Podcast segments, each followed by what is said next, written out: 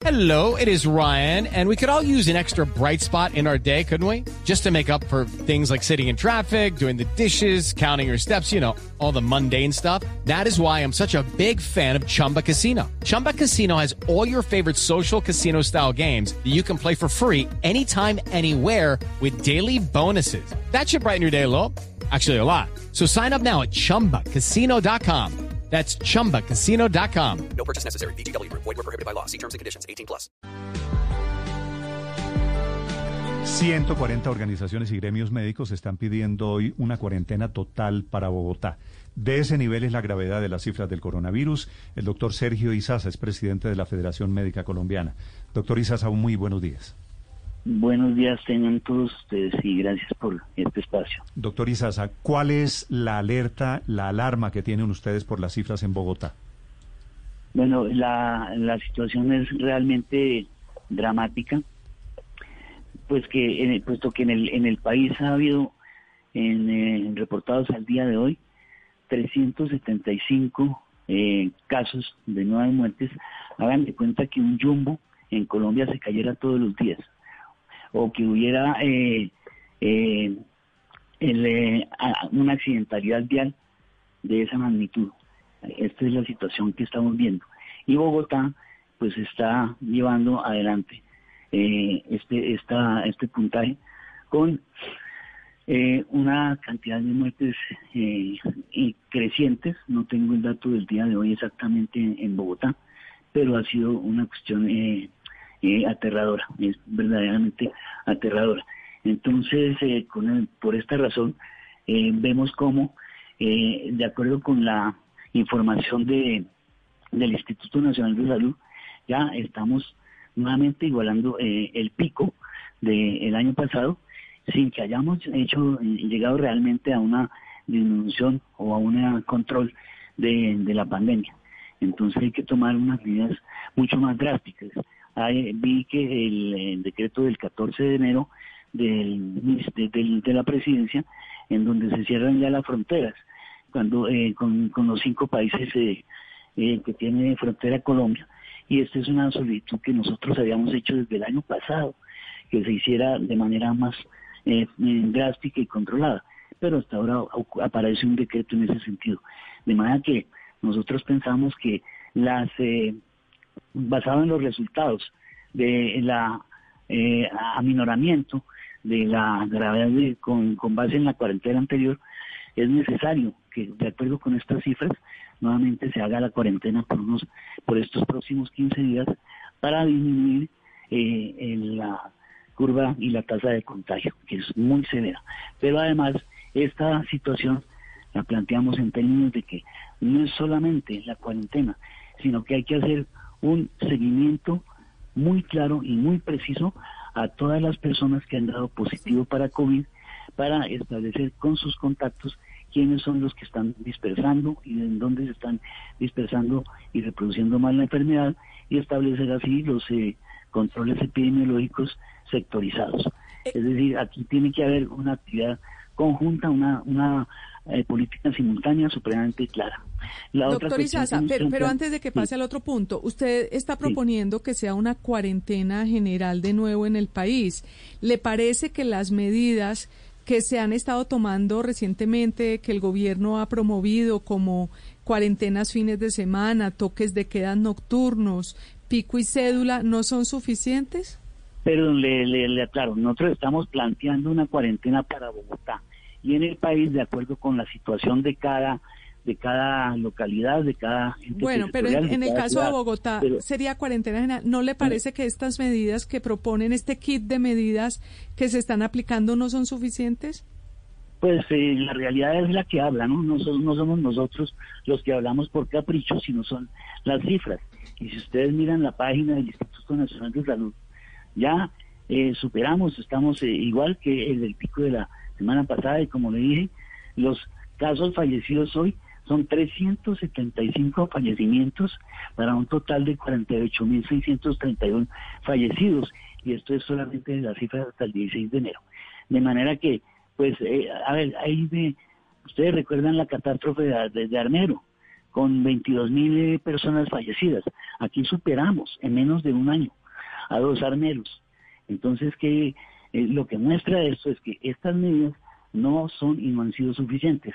Y como les decía anteriormente... Pero, pero, doctor Izaza, es que según entendemos, usted sabe más que nosotros de este tema, según entendemos, el impacto de lo que ocurrió hasta el 31 de diciembre apenas se estaba viendo estos días. Y el impacto de las medidas que ha tomado Bogotá, pues todavía no se ha empezado a ver porque no han pasado los 15 días desde que se comenzó a aplicar la primera cuarentena. ¿No sería importante esperar a ver y hacer las mediciones, digamos, esta semana que corre o la semana entrante para ver si sí han tenido impacto estas medidas?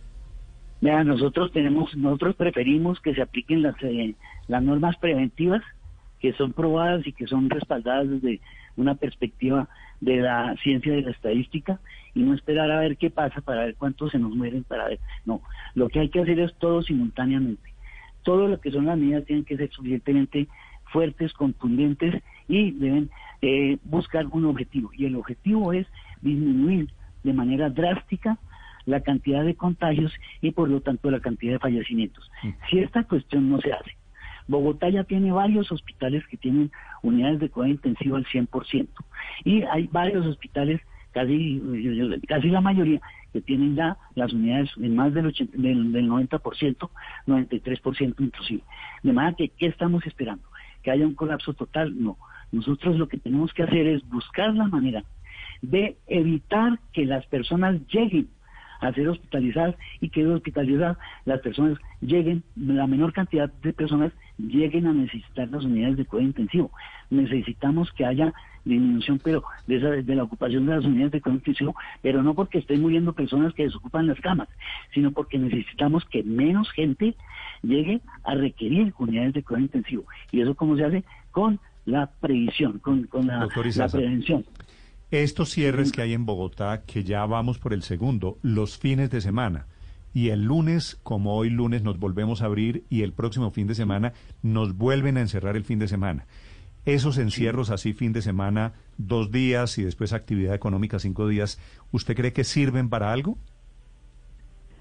Pues como les estaba diciendo, este tipo de, de cierres con, con la apertura posterior, si no hay un control y no hay una participación de la, de la población, un control por parte de las autoridades, de que los cierres y las, las, eh, ¿cómo se llaman? Las, eh, las personas que pueden eh, participar, salir y no están encerradas, si no es controlada estricta y rigurosamente por las autoridades, sirve de poco o no sirve para que se cumplan los objetivos completos.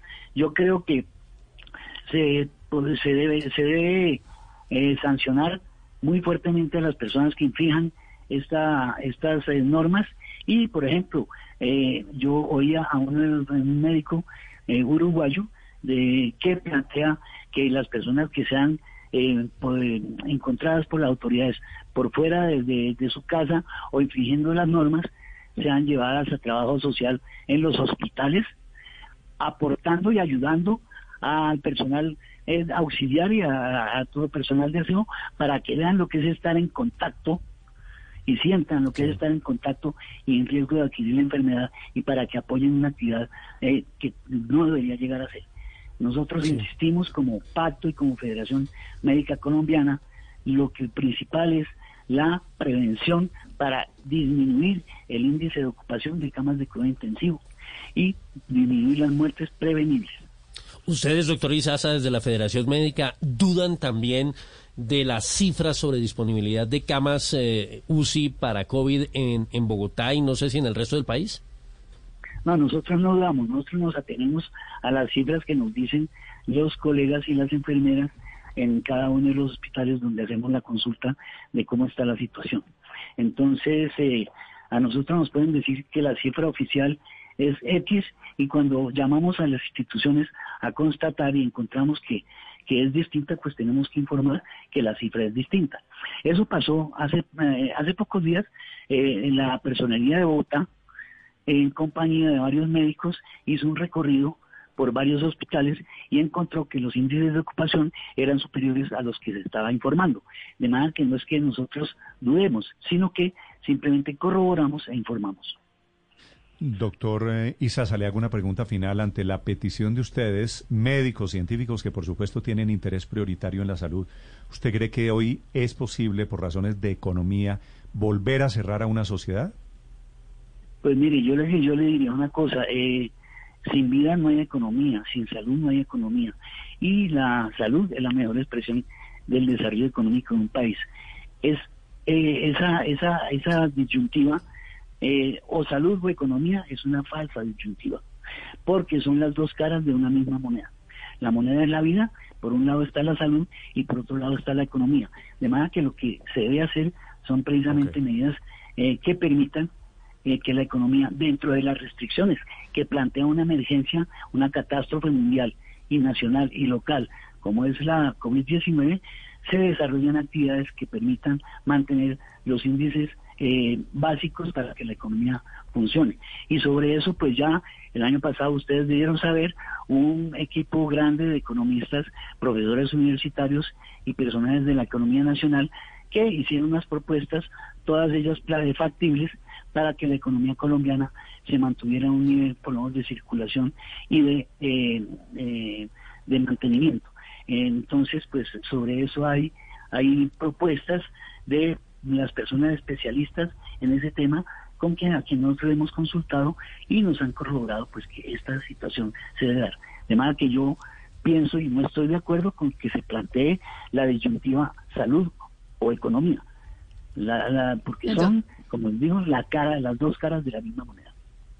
Claro, de hecho, doctor Isa, la cosa es esa, ¿no? Que sin salud no hay economía, pero sin economía no hay tampoco medios de vida. Y me imagino que eso es algo que ustedes deben tener perfectamente entre sus cálculos. Claro, eh, por eso nos estamos matando, exactamente, por eso hemos puesto ya más de 180 muertos médicos, sin contar enfermeras y auxiliares de enfermería y conductores de ambulancia atendiendo en primera línea el COVID. Sí, ustedes, doctor Isaza, conocen un comunicado eh, que está circulando hoy de una organización que se llama Pacto por la Salud y por la Vida que plantea la cuarentena justamente para prevenir. Esa ya una cuarentena a nivel nacional, renta básica y un tema que llaman vacuna ya y que dicen que recogen firmas hasta las 5 de la tarde de hoy. ¿Ustedes conocen esa iniciativa? ¿La respaldan?